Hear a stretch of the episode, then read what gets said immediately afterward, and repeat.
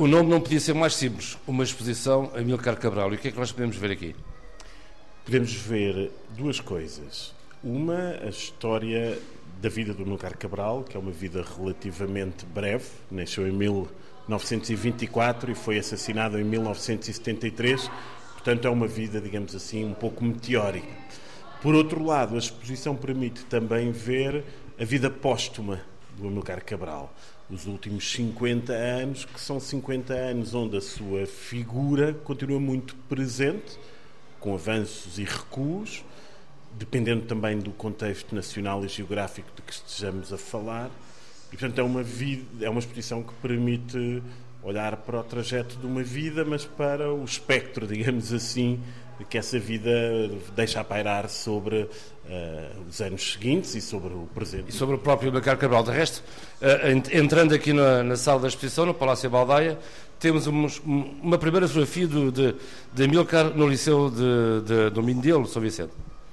Sim, é uma fotografia que é enviada no final dos anos 40 pelo Amilcar Cabral à sua uh, companheira de então, Maria Helena Rodrigues, mas é uma fotografia que se reporta ao final dos anos 30 e que é uma fotografia, digamos assim, de uma pequena multidão, um conjunto de estudantes, e ele desafia, enfim, numa operação de uh, encantamento uh, mais ou menos conseguida, não sei, mas ele desafia a sua mulher justamente a tentar, uh, a sua companheira a tentar identificar onde é que está o Amilcar no meio de centenas de estudantes e, e, e, resolvemos começar por uma fotografia coletiva. Esta é uma exposição muito centrada sobre um indivíduo, desde logo que dá nome à exposição, mas é uma exposição em que procuramos também olhar para hum, a relação desse indivíduo com muitas outras pessoas e cada uma das 50 peças que aqui está ela conta a história do Amilcar Cabral, mas conta a história também de outras pessoas, de quem o fotografou, de quem o filmou, de quem o cantou. Estamos agora a ouvir uma música da Cesária Évora e do Caetano Veloso, já no final do século XX, início do século XXI, que é uma música que interpreta um poema do Amilcar Cabral. E tem uma coisa com muita graça nesta fotografia aqui em São Vicente, que é em que ele desafia a namorada da altura a ver se o encontra. Ele tem 12 anos e diz assim: vai ser difícil, garanto. Há tantos miúdos, pretos, mulatos, morenos, brancos, de todas as cores. É uma imagem fiel do que é Cabo Verde. Sim, é, uma, é um excerto de texto significativo em finais dos anos 40. Eh, Cabo Verde tem uma história diferente da história, por exemplo, da Guiné, e de alguma maneira o que uh, o Amilcar Cabral aí eh, participa é de um discurso sobre a multiculturalidade de Cabo Verde, que é um discurso que tem variantes muito significativas, tanto é um discurso que podemos encontrar próximo do Estado colonial e do regime, como celebrado numa tradição de elogio do, da criolagem por setores da oposição. Muito bem, então vamos, vamos então entrar por aqui, eh, depois desta, digamos, deste primeiro painel eh, de fotografias, vemos também aqui Amilcar Cabral na equipa do Boa Vista Futebol Clube de São Vicente, em 1945, também eh, com os amigos aqui no Jardim da Estrela. Sim, é uma fotografia já do período em Lisboa. Ele veio estudar para o Instituto Superior de Agronomia em 1945 e uh, é um habitante da cidade de Lisboa que passeia por várias partes da cidade de Lisboa e deixa, aliás, registros interessantes desse ponto de vista. Ele é, digamos assim, uma espécie de sociólogo espontâneo da cidade, na correspondência deixa muitos testemunhos de observações sobre a rua, sobre os diferentes bairros, a heterogeneidade social da rua. Uh, o Jardim da era um lugar de alguma passagem para quem vinha de, do Instituto Superior de Agronomia, depois aproximante do centro da cidade. E esta é uma fotografia com um conjunto de colegas da universidade, mas também de outras instituições que estavam a estudar. O moçambicano Marcelino dos Santos é um dos exemplos, figuras que depois seriam importantes, digamos assim, na história. Mais tarde na Casa do... É, na história, na Casa dos Santos do Império, nesta altura já, mas e depois nos na história dos movimentos de libertação, seja em Guiné, mas também Angola, Moçambique, etc. Muito bem, então avançamos por aqui, temos eh, depois num segundo painel uh, algumas informações de, do início do percurso profissional de Amilcar Cabral. Sim, depois de ter vindo estudar... Agronomia no ISA, em Lisboa. Ele concluiu a licenciatura no início dos anos 50 e a sua primeira grande experiência profissional é uma experiência de quatro, cerca de 3, 4 anos na Guiné, a trabalhar para o Estado colonial. Um, e uh, este painel, de alguma maneira, cobre esse, esse, período. É um período interessante a vários níveis. Um, ele, como se pode ver pelas três fichas de informação anual e avaliação que expomos, começa por ser saudado, elogiado, avaliado muito positivamente pelas autoridades coloniais. Mas já a última, diga lá, professor. É, a última eh, já diz que é alguém que, apesar de ser um bom técnico, tem um feitio difícil e que não gosta de ser contrariado. E, portanto, este é um período em que o Amilcar Cabral não é ainda um anticolonialista, digamos assim. Nem um grande ativista, talvez. Algumas das suas primeiras atividades políticas começam neste período em Bissau, mas o sentido, digamos assim, político anticolonial não é tão apurado ou tão categórico como noutros seus, de resto, contemporâneos africanos. Muito bem, avançamos então, aqui ainda no resto de chão, para mais dois painéis, no fundo desta, desta época, creio eu, em que temos aqui recortes de jornais. E aqui, não, e aqui à esquerda uma coisa que eu acho imensa graça, uma informação da PID, isto, isto refere-se ao ano de mil, 1958-59, o boletim de informação da PID, em que se pode ler que o referenciado exerce a sua profissão nos serviços fitopatológicos da Direção-Geral dos Serviços Agrícolas no Largo de Santos, moral e politicamente nada se apurou em seu desabono. Exatamente, confirma um pouco aquilo que eu referia, em parte, ou seja, é durante os anos 50 que vamos assistir a, enfim, uma consciencialização anticolonial mais forte do Amilcar Cabral, é ao longo dessa década. Um, a PIDE demora algum tempo a perceber-se disso. Uh, as autoridades policiais na Guiné, na primeira metade da década, apercebem-se disso e reportam-no, mas a informação aparentemente não chega à PIDE cá.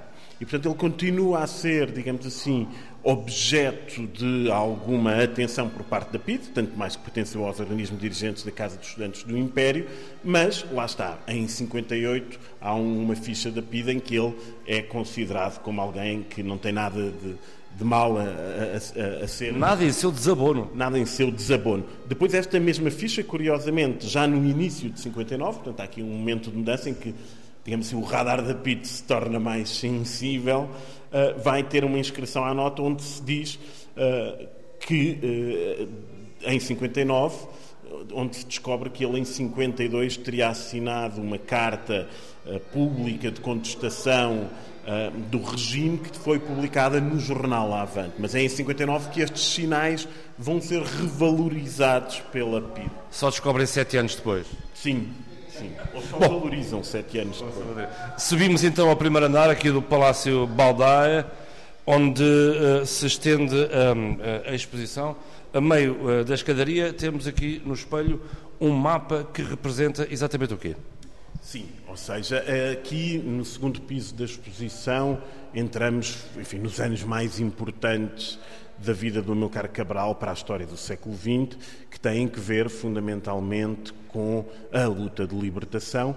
E eh, essa luta de libertação é evidentemente uma luta militar, mas é uma luta que tem uma dimensão diplomática, se quiserem utilizar o termo, muito importante, uma diplomacia informal. Este mapa é um mapa onde procuramos, ele é, é o resultado do design da uh, Vera Tavares, e da investigação da historiadora Aurora Almada e Santos, mas é um mapa onde procuramos cartografar, se quiserem, todas as viagens, as que conseguimos até agora apurar, todas as viagens realizadas pelo Amilcar Cabral entre 56, sensivelmente, e o ano da sua morte, 73. E são mais de 140 viagens. E, portanto, é um, é um mundo de Amilcar Cabral, como aqui lhe chamamos, é um mundo global, mas não é aquele mundo global a que nós normalmente nos habituamos a referir com aquelas capitais cosmopolitas do Ocidente, Nova York, Wall Street, Berlim. É um mundo global, em parte mais amplo, vai da China onde ele viaja nos anos 60 até aos Estados Unidos, onde ele mais tarde, no início dos anos 70, irá Nova York, Nova York à sede das Nações Unidas, universidades americanas que lhe atribuem o doutoramento honoris causa, mas é um mundo global também com uma grande importância de África, das capitais africanas. Reparem que em 1960 há cerca de 17 novos países a emergerem em África e com uma importância grande da Europa de leste, na altura chamado Segundo Mundo. Amílcar Cabral tem relações de proximidade e o PAIGC com a União Soviética, mas também com a Checoslováquia, mais tarde com a Roménia, e portanto este mapa de alguma maneira permite ver esse mundo de Amilcar Cabral em cerca de 140 viagens que ele realiza também ao norte da Europa, muito importante. Ali, de Marrocos a Finlândia. Exatamente. Uh, Marrocos justamente corresponde a um dos países independentes nos anos 50 e a Finlândia é uma referência importante, a Finlândia, a Suécia, a Noruega, de formas diferentes, porque são países, no fundo, que pertencem ao mundo do capitalismo, mas são países que vão ter um papel importante no apoio à luta de libertação. E na estratégia do Lugar Cabral este foi um elemento importante. Ou seja, há um apoio claro dos países e dos regimes socialistas de leste, mas ele procurou sempre argumentar que também países, determinados países no chamado mundo ocidental, nomeadamente os países escandinavos, prestavam esse apoio. E isso permitiu-lhe conduzir uma estratégia diplomática em que não ficou completamente dependente da dicotomia da Guerra Fria. Muito bem, então avançamos eh, aqui uh, uh, na escadaria, subimos finalmente ao segundo andar, porque ficámos aqui presos neste, neste mapa, e então aqui deparamos com uma fotografia de Amilcar. Uh, bom, enorme, de uma vez se eu consigo identificar este local. Esta fotografia é na China. Uh, o Amilcar Cabral parte, e é uma partida decisiva na sua vida e na história de Portugal, e em parte na história do mundo, quando ele, uh, e junto com outros companheiros, quer do MPLA, quer depois do PAIGC, decidem instalar-se em Conakry, finais dos anos 50 e início dos anos 60. Porquê Conakry? Capital da República da Guiné, antiga colónia francesa, ao lado da Guiné, da futura Guiné-Bissau, mas Conakry é também um sítio onde há várias embaixadas de diferentes países e os primeiros contactos que eles estabelecem é com a embaixada soviética e com a embaixada chinesa. E a República Popular da China, antes mesmo dos soviéticos, convida estes jovens para irem a visitar. Conhecer o sonho de Mao?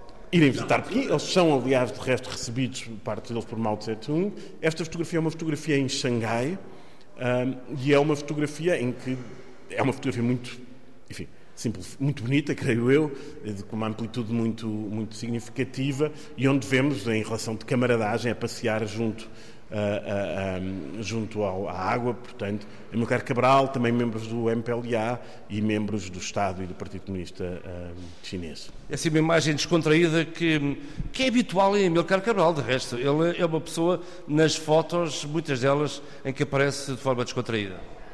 Sim, hum, sim, eh, depende das fotografias. Esta é uma fotografia onde a personagem Amilcar Cabral já tem alguma relevância, mas repararem, a câmara não está a olhar especificamente para ele. Mais não é a personagem principal, não. Mais tarde, mais tarde, eh, esse trabalho, digamos assim, da imagem personalizada de Amilcar Cabral será estabelecido num diálogo, digamos assim, construtivo entre o próprio e quem o vai fotografar. Então vamos lá, vamos lá então. Aqui. Uh temos, ah, temos aqui uma sucessão. É, é justamente o caso. Aqui o que nós procurámos foi, nesta lógica de uma exposição com 50 peças, escolher peças que permitissem sublinhar a ligação da Milcar Cabral e da luta do PAIGC a diferentes contextos nacionais. Para o caso italiano, que é um caso muito importante, uh, optámos por escolher um conjunto de fotografias que estão aqui exibidas em slideshow da Bruna Polimeni que é uma fotógrafa que conhece o Cabral em meados dos anos 60, mas que vai intensificar uma relação, digamos assim, de acompanhamento muito próximo da trajetória da Mulher Cabral a partir de 69.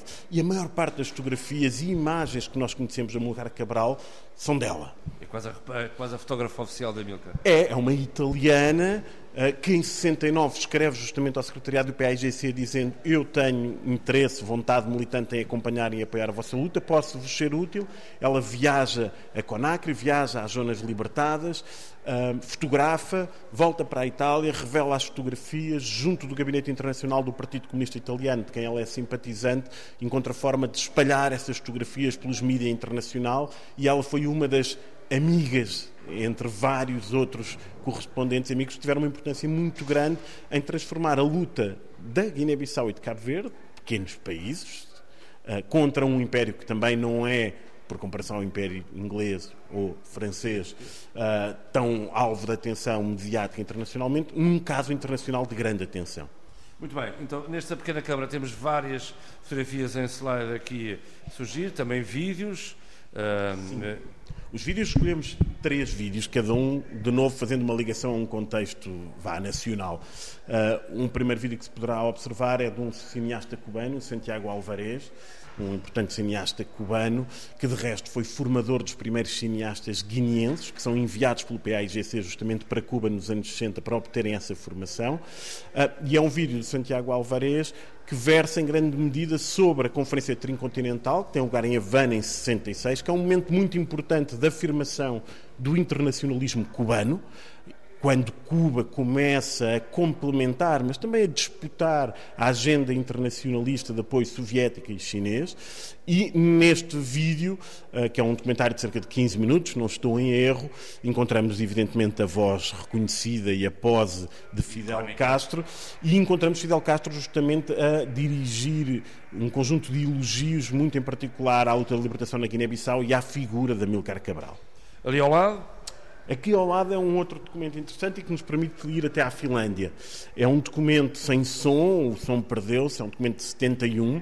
Este é um vídeo com uma uh, duração maior, cerca de mais de 30 minutos, de Mikko Piala, um diplomata finlandês, hoje ainda vivo, já não uh, no exercício da sua profissão, e que foi um uh, visitante das Zonas Libertadas em 71, 70, 71, enquanto estudante, enquanto representante da União Internacional dos Estudantes, e ele vai ter uma importância grande, bom, por um lado porque vai ser a ponte que vai depois fazer com que haja uma visita de Amilcar Cabral à Finlândia, que é uma visita muito interessante, pouco, aliás, eh, sublinhada mesmo na literatura, porque é uma visita onde ele é recebido com honras de Estado. É recebido pelo Presidente da República da Finlândia, vai falar às escolas na companhia do Ministro da Educação finlandês e, portanto, é uma visita desse ponto de vista muito. De estadista. De estadista.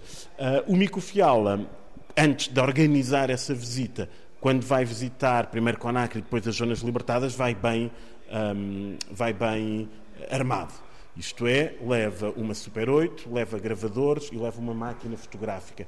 Ele tem, de resto, um acervo fotográfico uh, muito importante também sobre as lutas de libertação. Tem este filme que nós aqui exibimos e realiza também um conjunto de gravações nas zonas libertadas, podemos considerar uma espécie de primeiro álbum de música tradicional da Guiné no contexto das lutas de libertação. Esse álbum será editado depois na Finlândia e circulará também clandestinamente em, em, Portugal ainda antes do 25 de Abril. Finalmente, neste terceiro, neste terceiro, neste terceiro ecrã. O terceiro ecrã é um discurso relativamente conhecido para quem estuda o Melcar Cabral. é o discurso que ele produz em 72 no funeral do Nkrumah, em Conakry, poucos meses antes dele próprio a, a, a, ser assassinado e do seu funeral ter lugar também em Conakry. E é um discurso interessante por várias razões. Uma delas uh, é um discurso onde ele se dirige à problemática da traição já nos Estados independentes, o que de alguma maneira teria afetado o destino de Nkrumah. E é um discurso interessante também porque o Amilcar Cabral, sendo alguém, na maior parte das vezes, muito imbuído de uma mentalidade racionalista, científica, eh, que tinha que ver com a sua formação também universitária e que lhe foi sempre muito caro, eh, abre aqui quase como uma exceção para, falando de Nkrumah, dizer Nkrumah não se partiu, ele continua connosco, porque nós africanos somos sociedades de vivos e de mortos. Um, e de alguma maneira. Quase premonitório, esse, esse... quase premonitório, quando depois falamos da, da ideia de que Cabral não morreu, o célebre Cabral Camori, que é enunciado por muitos dos cabralistas depois da morte do Cabral, esta ideia de uma sociedade de vivos e de mortos, ela ecoa aqui e de alguma maneira ecoa na organização da nossa exposição, porque estamos a chegar agora só a meio da exposição e vamos para a parte já do pós-assassinato. Passamos aqui ao lado de uma série de postais. O que é que são de postais de. de... Argélia, postais enviados à segunda mulher, Ana Maria Cabral. O Cabral, o Amilcar Cabral, eh, nos seus roteiros diplomáticos, tinha este hábito de enviar postais uh, à, à, à, à, família e, e estes postais são apenas um uma pequena janela de onde olhamos para uma dimensão um pouco mais íntima que não nos interessou propriamente explorar, mas que tem algum. Com certeza tem a sua, tem a sua piada. Aqui seguem-se mais vídeos dentro da mesma linha. Aqui já estamos na morte e na independência. Esta secção chama-se Morte e Independência.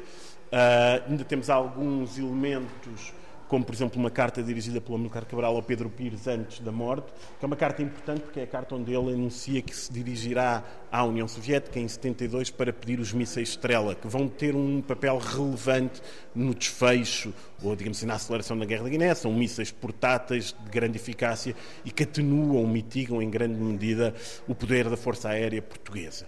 Mas depois aqui é a secção, digamos assim, já pós-morte, pós-20 de janeiro de 73, como sabem, após eh, o assassinato de Cabral, precipita-se de alguma maneira o caminho da Guiné para a declaração unilateral da independência, que acontecerá em setembro desse mesmo ano.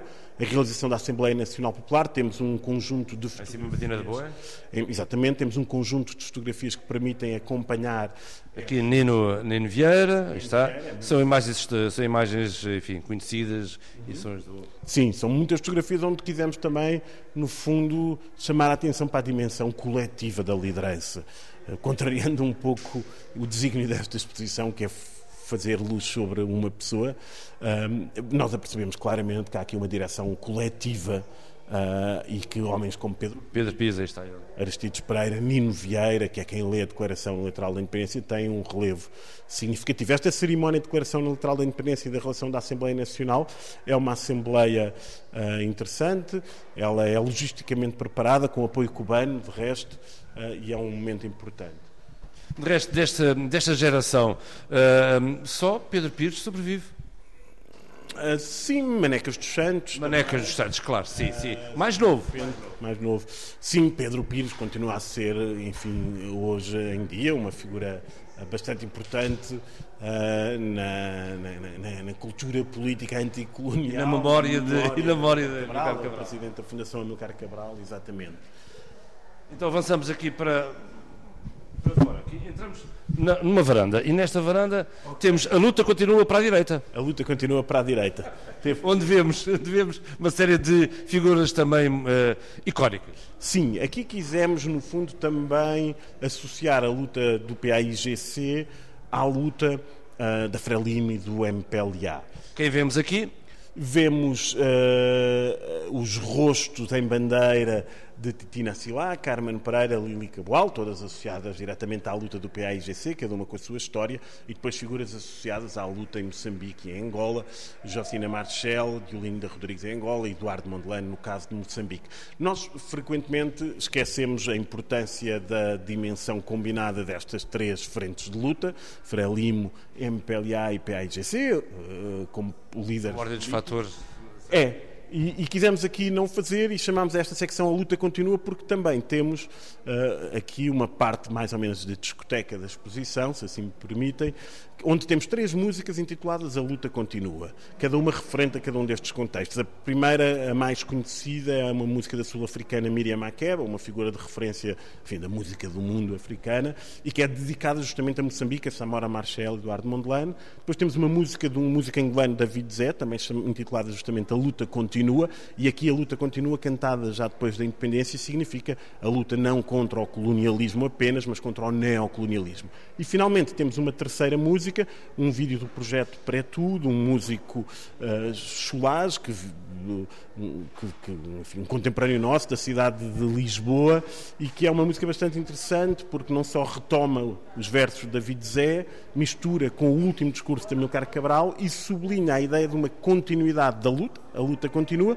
já não apenas contra o colonialismo e o neocolonialismo, mas contra o racismo que, no fundo, estrutura muita da organização de cidades como aquela em que nós estamos hoje, Lisboa. Muito bem. Então, eh, aqui à esquerda, alguns desenhos, eh, algum, digamos, reproduções de cartazes não? Ou, de livros. Dos livros. Há uma produção bibliográfica extensíssima sobre Amilcar Cabral. Não há figura que tenha passado pelo século XX português e que tenha suscitado um interesse académico tão grande como Amilcar Cabral, do ponto de vista da história política, e temos também esta banda desenhada, que eh, nós que organizamos a exposição gostamos muito, é uma banda desenhada que foi publicada durante o período do PREC em Portugal, numa revista chamada Visão, uma revista para uma nova banda desenhada portuguesa, e que publica uma banda desenhada que é uma tradução Uh, portanto, é, é, é, a publicação traduzida de uma banda desenhada feita em Cuba, logo a seguir à morte do Amilcar Cabral, numa revista de culto da banda desenhada cubana, e é uma banda desenhada de homenagem ao Amilcar Cabral, que é aqui, de alguma maneira, nesta revista cubana, mobilizado como uma figura rival do ponto de vista do imaginário dos cómics, dos cómics e da banda desenhada, uma figura para fazer rivalidade com as figuras hegemónicas das cómics norte-americanas. Charlie Brown, portanto, há uma espécie de aliança aqui tácita nesta revista entre figuras como Amilcar Cabral, de carne e osso, figuras imaginárias como a Mafalda, do Quino, contra o estereótipo que muitas vezes, a partir do, da cultura de massas norte-americana, é feito de África, contra, por exemplo, a ideia da África como o cenário do Tarzan. Eles, explicitamente, nesta banda desenhada do Lugar Cabral, um, dirigem-se a esse tipo de questões e a banda desenhada é, é, é, lindíssima do ponto de vista do desenho e conta a história de Cabral, basicamente desde que chega a Portugal até pouco antes. Sem dúvida, a não perder. Bom, então avançamos por aqui uh, e entramos nesta segunda sala onde, o que é que, onde se pode ver o quê? Aqui estamos já completamente dentro desta dimensão que é os usos póstumos da Milcar Cabral e, sobretudo, a nível da imagem. Uh, Cabral é retratado, pintado, desenhado uh, de múltiplas formas. Há um trabalho de fixação da sua imagem a partir da fotografia da Bruna Polimeni que depois se vai reproduzir de múltiplas maneiras. Nós temos a exibir o quadro do pintor português já falecido Luís Noronha da Costa, que em 1976, 77 realizou uma série de retratos sobre Amilcar Cabral, que tiveram exibidos na exposição do Arco, e nós temos um deles em exibição. E é um quadro, digamos assim, pintado, com utilização de spray, sobre a fotografia da Bruna Polimeni. Depois temos outros retratos da Milcar Cabral, nomeadamente, chamaria a atenção para dois, os retratos uh, feitos no âmbito da OSPAL, a Organização de Solidariedade dos Povos Asiáticos e Afro-Americanos e América Latina, que é uma organização saída da Conferência Intercontinental da Havana e que tem uma grande produção intelectual e gráfica, através da revista Transcontinental, que era uma revista que foi editada em várias línguas, árabe, francês, espanhol, inglês, e que no meio tinha sempre, ou quase sempre, um póster de uma figura uh, a homenagear. E o Cabral é, pelo menos por três vezes, objeto de retratos. Nós temos dois desses retratos, dois desses cartazes aqui expostos. Um deles, o Alfredo Rostgard, um nome importante do design gráfico cubano, uh, nos anos seguintes. E... Uh Aqui uh, temos também uh, uma, uh, desenhos de um memorial de Amilcar Cabral que nunca chegou a ser construído. É. Um, este processo. Do arquiteto Neymar. Exatamente. Este processo de memorialização do Amilcar Cabral é um processo com avanços e recuos, como eu dizia no início.